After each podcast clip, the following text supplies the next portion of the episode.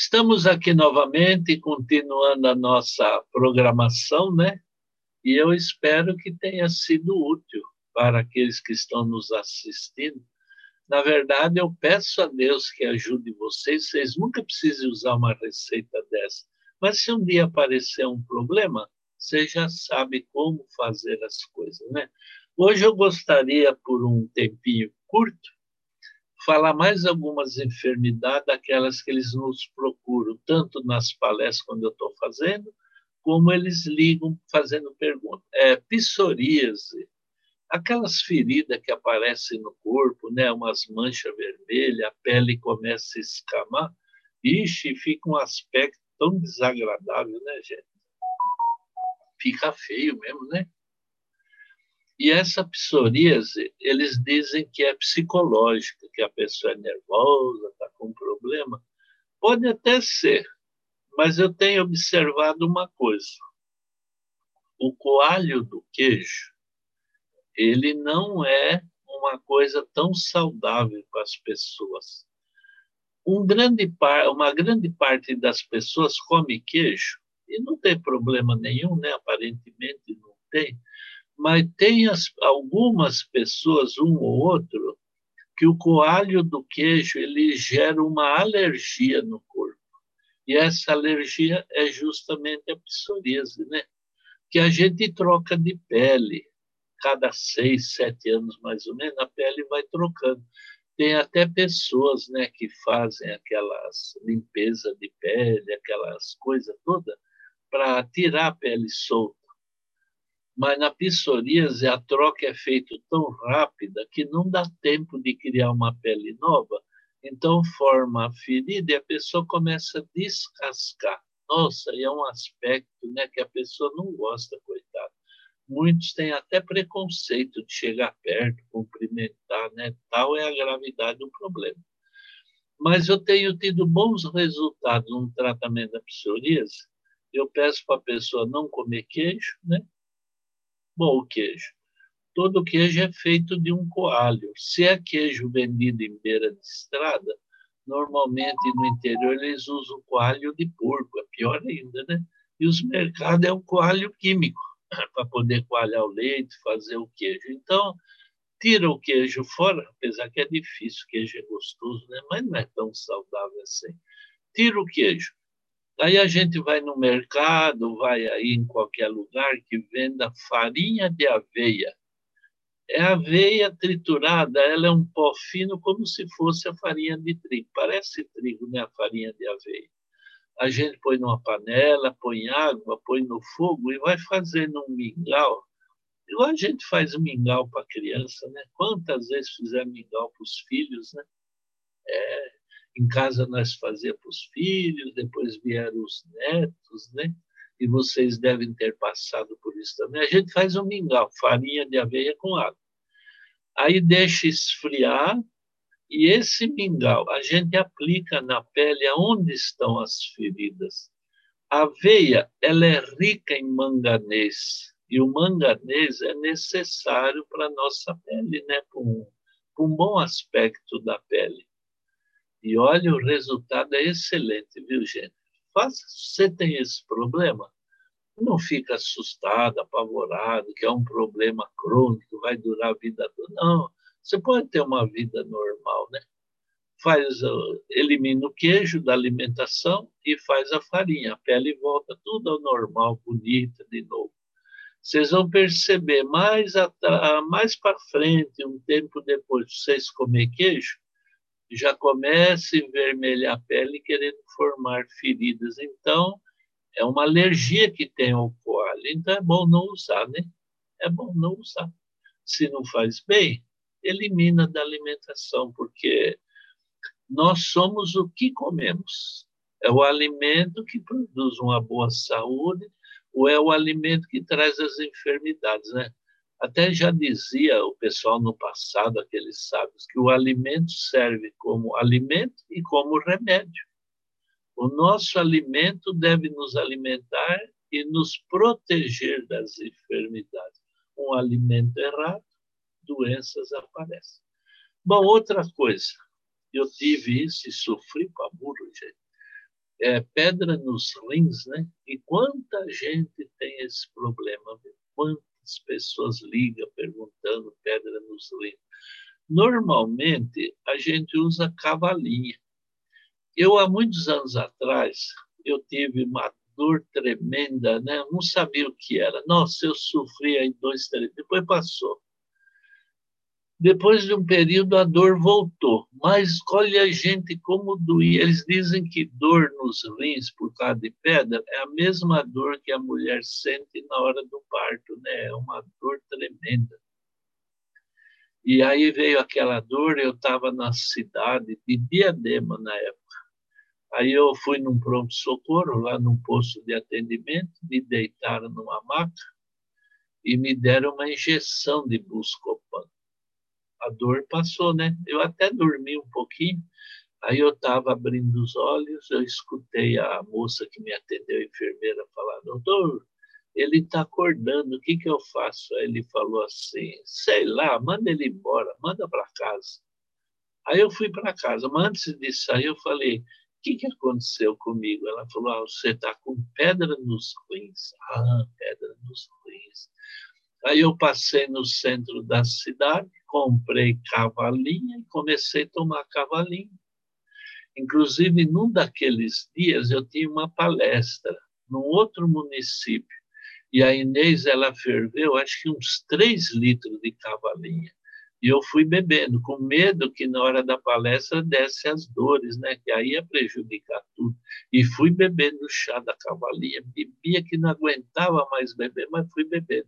Quando eu cheguei na igreja onde eu ia, Gente, eu corri para o banheiro, que eu não aguentava vontade de ir no banheiro. Corri no banheiro e eu escutei o barulho da pedra bater na bacia. Ela saiu, acabou o meu problema. Mas aí veio uma questão, né? Por que está formando pedra nos rins? Né? Por quê? E eu observei uma coisa. Frutas e verduras, quando a gente mistura fruta e verdura na mesma refeição, muda o pH, altera a acidez do sangue, né? Isso é prejudicial. A minha mãe é italiana, meu pai é espanhol, então eles misturavam tudo, eles não faziam questão de misturar. Tem gente que mistura tudo e nunca tem problema, mas eu já tinha problema, né? Tinha tendência a ter o problema.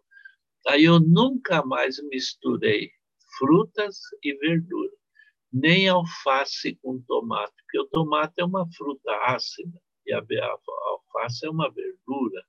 E eu não misturei mais. Quando chega na hora do almoço, eu olho na mesa, se tiver fruta de sobremesa que eu gosto, eu não como as verduras. E se não tiver essas frutas, eu como né? a verdura lá sem problema nenhum. Então, não mistura fruta e verdura. Aí vai evitar essa formação de cálculos. Né? Esses dias mesmo eu estava conversando com uma senhora que teve até que fazer cirurgia, tirar pedra, e de vez em quando vira. Eu falei, então, usa o chá da cavalinha, que ela dilui os cálculos, e não mistura fruta e verdura. Eu, graças a Deus, funcionou comigo. Nunca mais eu tive esse problema. E não misturei mais fruta e verdura. Né? Outra coisa interessante é sobre as queimaduras, né? Queimadura, gente, como é fácil a gente se queimar, pode ser óleo quente, né? A minha cunhada, a irmã da Inês, a mãe dela lá no interior estava fervendo leite e ela pequenininha chegou, pôs a mão na panela e virou o leite em cima dela, mas queimou tudo, o queixo, o pescoço, o peito dela. Ficou cicatriz. Hoje ela já é não sei se ela é vovó, mas já tem uma idade avançada e tem as marcas até hoje, né? Queimadura é fácil de, da gente se queimar. Eu já trabalhei em enfermaria de empresas, eles me chamavam para fazer palestra e eu sempre tinha junto pepino. É o antídoto para queimadura, gente. Vocês repararam como o pepino ele é gelado? Ele pode estar fora da geladeira, mas ele é frio. O pepino é rico em colágeno. O pepino ele reconstrói os tecidos. Às vezes a gente vai envelhecendo e tem pessoas que ficam tudo aquelas peles soltas, né? O pepino levanta de manhã, bate ele, passa na cetrifa e bebe um copo de suco de pepino. Ele é colágeno, gente. Ele tira aquela flacidez dos tecidos internos. Quando a gente tem flacidez na pele, a gente usa pifaf, aquela planta, depois nós vamos voltar a falar. Mas quando é flacidez nos tecidos internos, aí é o pepino. No caso de queimadura, se queimou, põe o pepino. Foi na praia, ficou muito exposto lá no sol, vai ficar bom com vários produtos vocês podem passar, mas com o tempo vai começar a aparecer manchas escuras na pele, a pessoa fica toda pintada assim, né? Passa pepino. O pepino, gente, é um antídoto para queimadura que não deixa nem cicatriz. Pepino é colágeno, ele ajuda a reconstruir os tecidos. Então, se queimou, não passa água na queimadura, a gente põe o pepino. O pepino ele é frio, ele tira a dor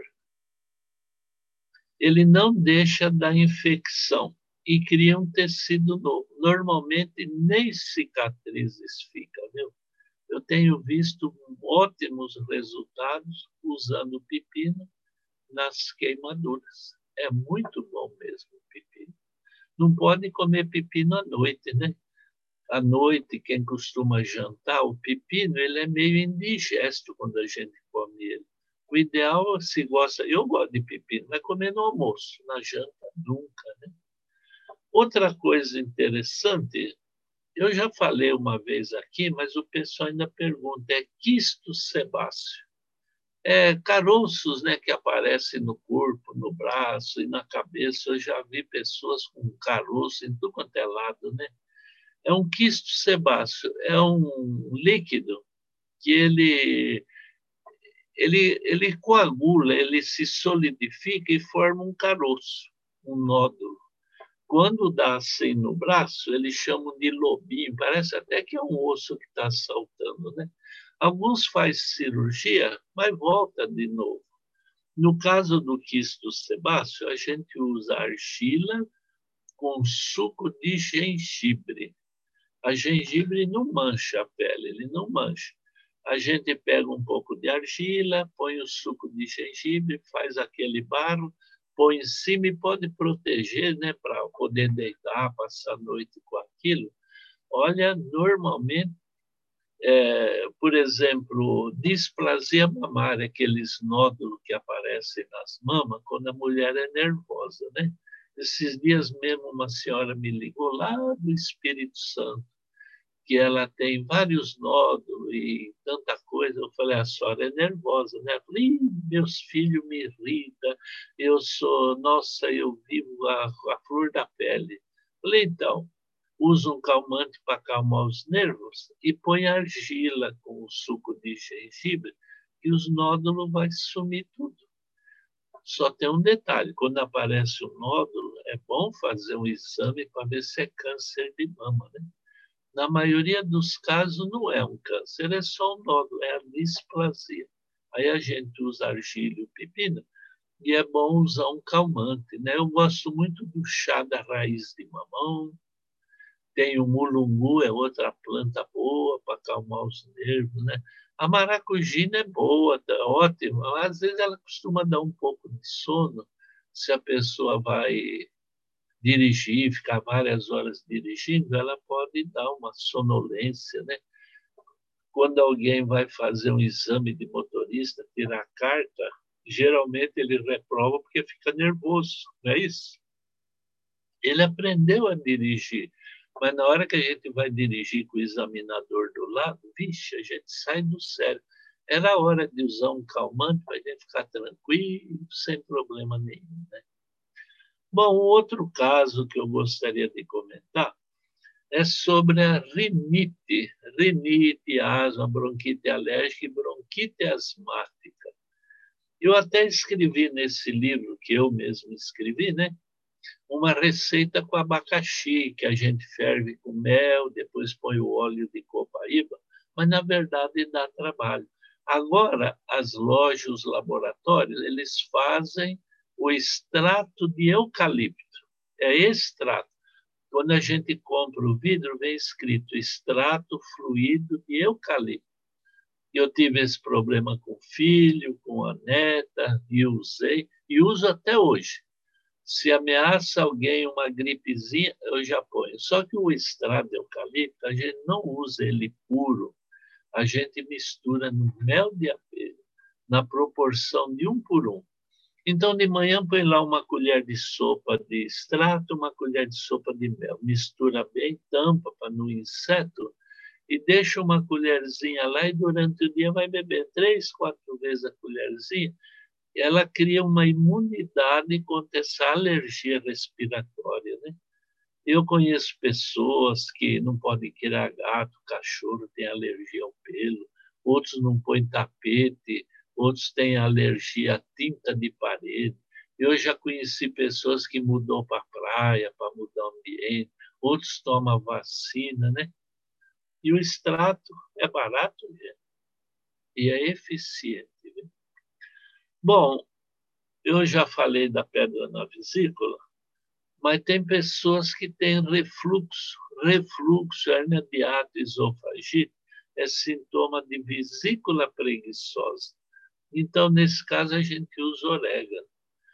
É, às vezes, a mãe tem um bebê, ela dá de mamar e tem que ficar com o neném no colo, com ele de pé, até ele arrotar. Quando ele arrota, aí fala, agora eu posso pôr no berço. É um costume, né? Ixi, todos nós passamos por isso. Mas aquele ato da criança é que a vesícula dele ainda não está funcionando normal a criança nasce, os órgãos vão se adaptando a uma nova vida. Porque lá no útero da mãe ele se alimentava com o líquido da placenta, ele saiu fora, agora vem alimentos, né? E o corpo tem que se adaptar àquilo. E o orégano ajuda a criança a se adaptar melhor, eliminando o refluxo. Então, se o seu bebê tem esse problema, se vocês acabam de comer, a barriga fica inchada, mal-estar, várias horas depois ainda rota, sentindo o gosto da comida, a vesícula não está mandando os ácidos necessários. Usa orégano, ela volta a trabalhar normal. Né? Outra coisa é reumatismo. Quanta gente sofre de reumatismo, artrite, artrose. A gente tem dado um bom resultado nesse problema é usar a cura de limão, inclusive quando tem reumatismo no sangue. Há muitos anos atrás, eu conheci uma família, me procuraram um filho ainda, devia ter 10, 12 anos, ele tinha reumatismo no sangue e falaram que essa doença ele não ia ficar jovem, crescido, que ele ia morrer, que é uma doença grave, o reumatismo no sangue. Né? Então eu pedi para fazer a cura de limão. Assim, a gente pega uma xícara, espreme o limão, hoje um limão, e bebe, puro, nos intervalos, não precisa ser em jejum, né? Amanhã eu pego dois limão, depois da manhã eu pego três limão, e quatro, e cinco. Eu já vi pessoas que gostam do suco de limão, ele bebe um copo cheio, nem faz careta. Mas tem pessoas que o limão puro é horripilante, né? não gostam. Vamos supor, hoje é seis limões, já dá uma boa quantidade. Eu posso beber dois de manhã, dois à tarde, dois à noitezinha. Dá os seis, a mesma quantia naquele período. A gente vai de um a dez, de dez volta até um de novo. Isso aí limpa a corrente sanguínea e elimina o ácido úrico. Existe também a lestina de soja, que ela ajuda a limpar o ácido úrico. E a, o giló, não sei se vocês gostam de comer giló, já viram como o passarinho gosta de giló, né? É, descasca o giló, ferve a casca e bebe. Gente, aquilo é amargo, mas como é bom para corrente sanguínea. Quando a pessoa já tem artrite ou artrose, ele começa a deformar os dedos, a mão, né? aqueles nódulos enormes, deforma. Aí eu fervo samambaia, qualquer tipo de samambaia, né, de xaxim, do jardim, da beira da estrada, na beira do rio, ferve a samambaia, um chá bem forte, e põe sal. Aí a gente enfia a mão, enfia o pé naquele chá quente. O chá da samambaia, ele dilui os cristais de ácido duro que forma nas juntas. É um alívio. Eu tive duas vezes já crise de gota, gota reumática, o ácido úrico no dedão do pé. Gente, como é difícil andar com esse problema. Então, a samambaia com o sal. E, de vez em quando, é útil a gente fazer uma cura de limão, né? Até quando a pessoa sofre um derrame cerebral, às vezes paralisa um lado do corpo, a pessoa vai ficar um deficiente.